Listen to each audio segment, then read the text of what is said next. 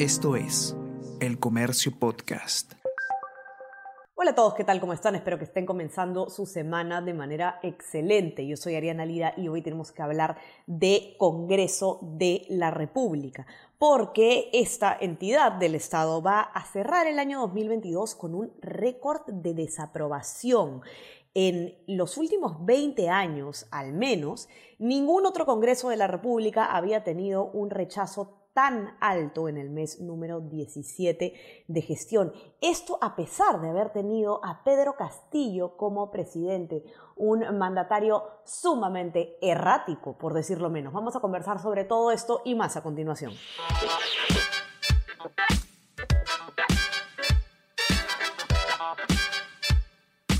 Esto es Tenemos que hablar con Ariana Lira.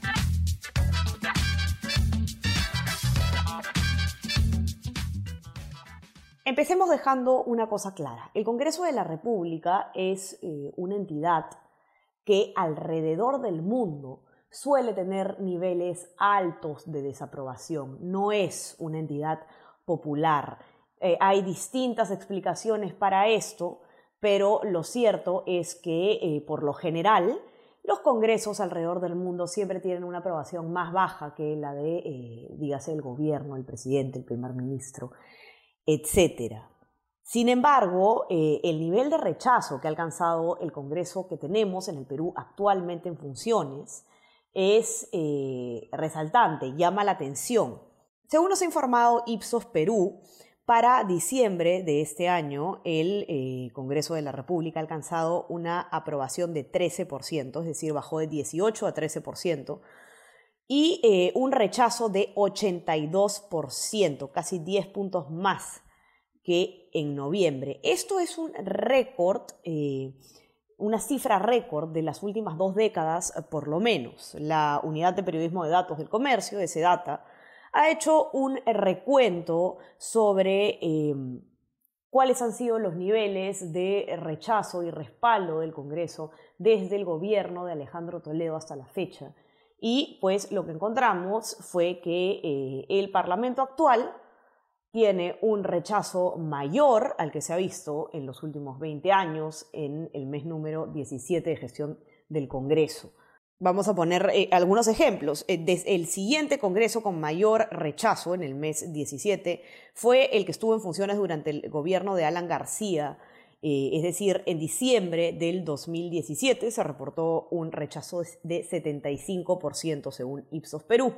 Luego, eh, durante los, gobiernos de Pedro Pablo Kuczynski y Ollanta Humala, eh, el Congreso de la República en el, el mes 17 obtuvo un rechazo en ambos casos de 69% y para el periodo en el que gobernó Alejandro Toledo la cifra fue de 58% de desaprobación.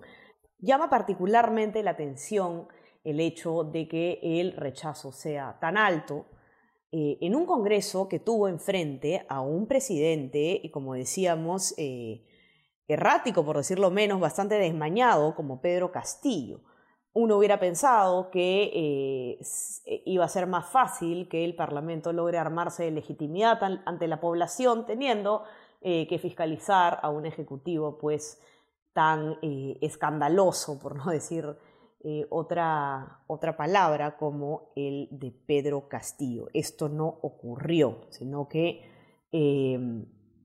las eh, cifras de respaldo fueron sin precedentes. ¿Cómo se explica esto? En ese data hemos conversado con dos especialistas, analistas políticos, que nos han dado algunas explicaciones ellos son Martín Cabrera, que es consultor en asuntos parlamentarios de 50 más 1, y Jeffrey Radzinski, que es eh, analista político y director de grupo Fides. Y ellos coinciden, primero que nada, en lo que explicaba al comienzo eh, sobre, el, en general, las cifras de respaldo que existen en los congresos alrededor del mundo. Eso es, algo importante que tenemos que poner en contexto.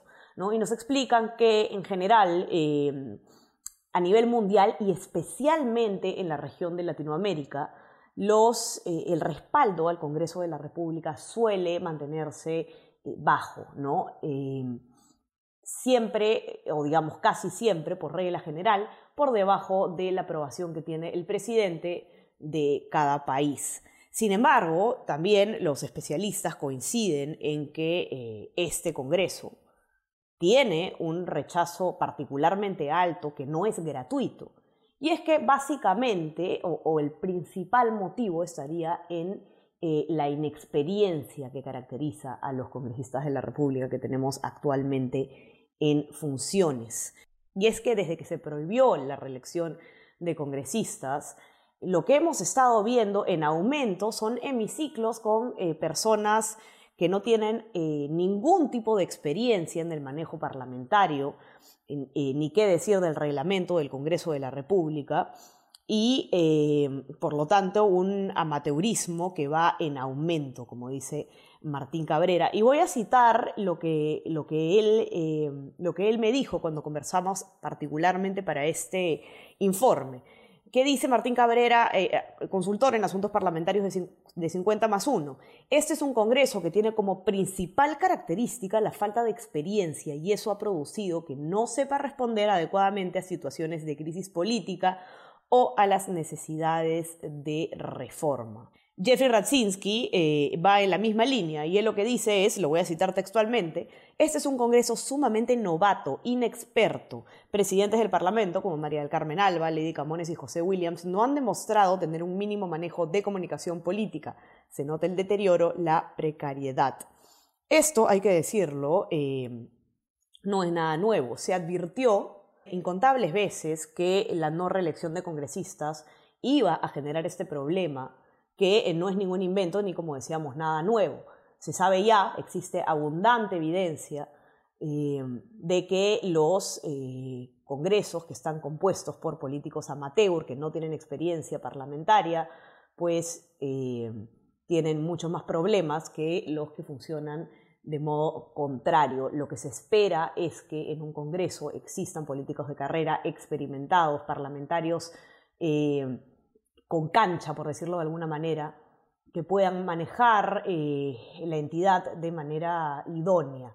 Se advirtió hasta el cansancio que íbamos a caer en un, eh, en un problema como esto, pero a pesar de ello, pues se procedió con la no reelección parlamentaria, que es, eh, una, fue una propuesta además sumamente populista, porque a nadie le cae bien el Congreso de la República, como decíamos, y estamos viendo al parecer ya los resultados de este amateurismo que ha generado la no reelección parlamentaria. Otras cifras eh, interesantes que recogemos en el informe de cierre de año sobre el Congreso de la República es la fragmentación que ha existido en el hemiciclo.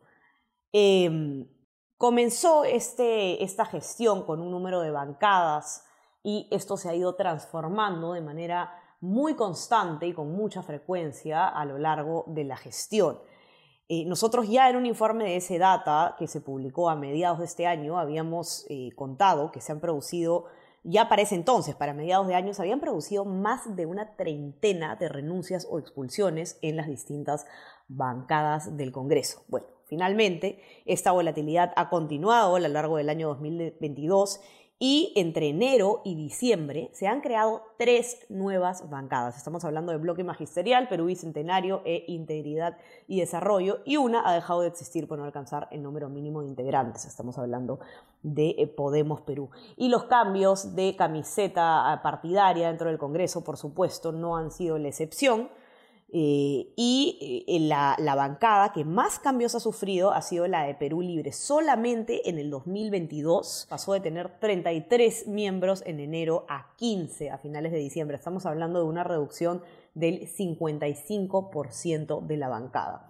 Vemos otros grupos parlamentarios importantes como el Fujimorismo, Fuerza Popular, que era eh, digamos, el segundo más grande luego de Perú Libre cuando empezó la gestión, el Fujimorismo se ha mantenido eh, cohesionado, no ha habido ninguna renuncia, no ha habido ninguna expulsión, su composición eh, se ha mantenido exactamente igual a lo largo del año. Ustedes van a poder encontrar en el informe que está publicado en nuestra web elcomercio.pe el día de hoy y también en nuestra versión impresa, van a poder mirar estos cambios de, estos cambios de, de las composiciones, de las bancadas del Congreso.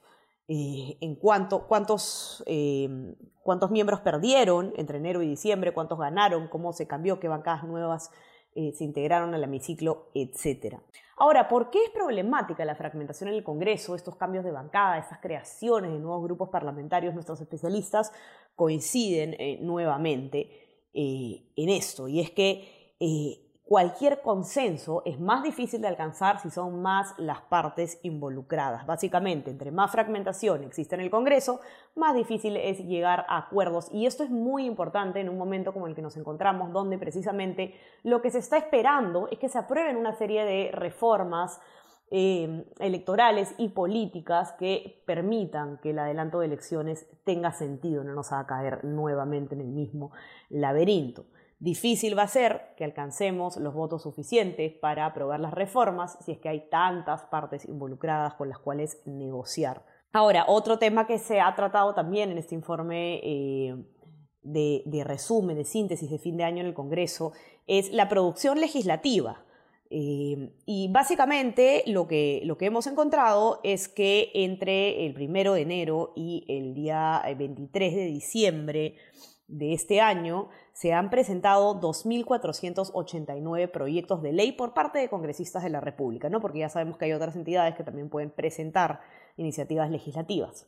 De estos eh, casi 2.500 proyectos de ley que han presentado los congresistas, la mayoría, estamos hablando más del 70%, del 70% se encuentra en las distintas comisiones parlamentarias y 212 fueron finalmente aprobados y publicados como leyes. Ahora, ¿cuáles son las materias más eh, abordadas en, las leyes que han sido aprobadas y publicadas por el legislativo, es decir, las que ya están vigentes? Esas han tenido que ver con descentralización, regionalización, gobiernos locales y modernización del Estado, básicamente. Y el segundo tema que más ha tratado en las leyes publicadas es economía, bancas eh, y finanzas y por último trabajo y seguridad social.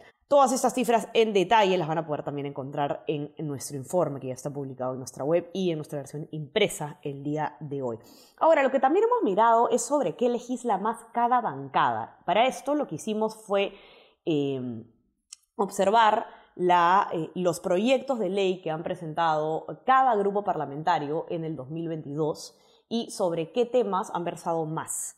Básicamente, el tema más común en los proyectos de ley eh, presentados este año en el Congreso, ojo, no aprobados como leyes, sino presentados, es constitución y reglamento. En total, cuatro bancadas, estamos hablando de Avanza País, Perú Democrático, Cambio Democrático, Juntos por el Perú e Integridad y Desarrollo, han tenido este tema como el de mayor frecuencia en sus proyectos de ley. El segundo tema más popular en las iniciativas legislativas es economía, banca y finanzas, y esta fue la materia principal en los proyectos de ley de Acción Popular, Alianza para el Progreso y Fuerza Popular. Por último, Perú Libre y Renovación Popular coincidieron en tener como principal tema en sus proyectos de ley educación, juventud y deporte. Por último, tenemos también eh, un pequeño recuento de las mociones de control político que se han presentado eh, en el Congreso durante este año 2022. Eh, y básicamente lo que se ve es que el Congreso ha aprobado en promedio el 50% de las mociones de fiscalización hacia el Ejecutivo que han presentado. Vamos a ver eh, rápidamente las cifras. Entre el 1 de enero y el 24 de diciembre se presentaron 23 mociones de interpelación a ministros, de las cuales 12 fueron aprobadas. En este mismo periodo de tiempo se presentaron 8 mociones de censura eh, a los ministros de Estado y 4 fueron aprobadas.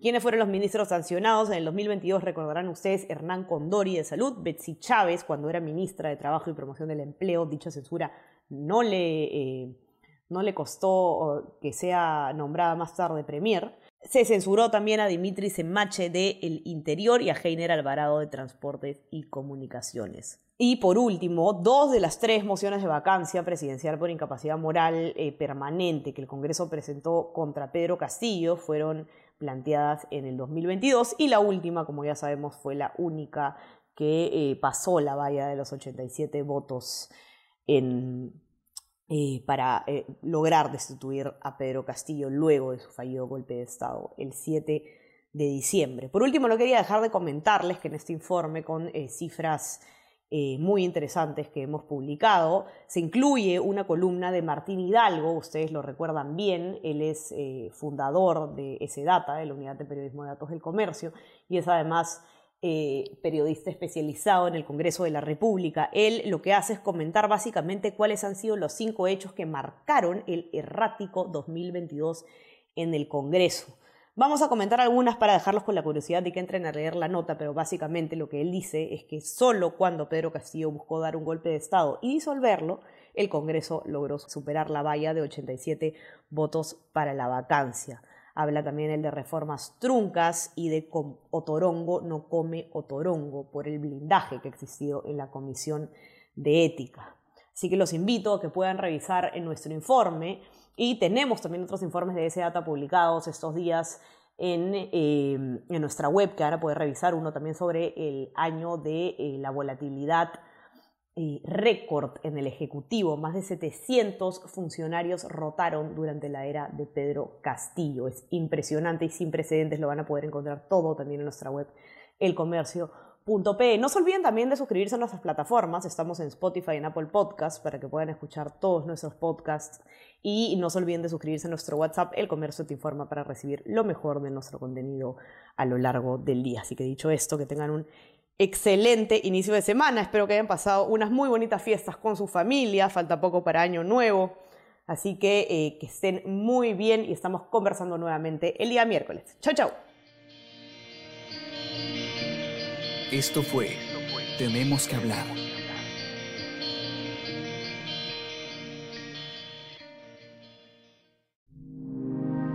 El Comercio Podcast.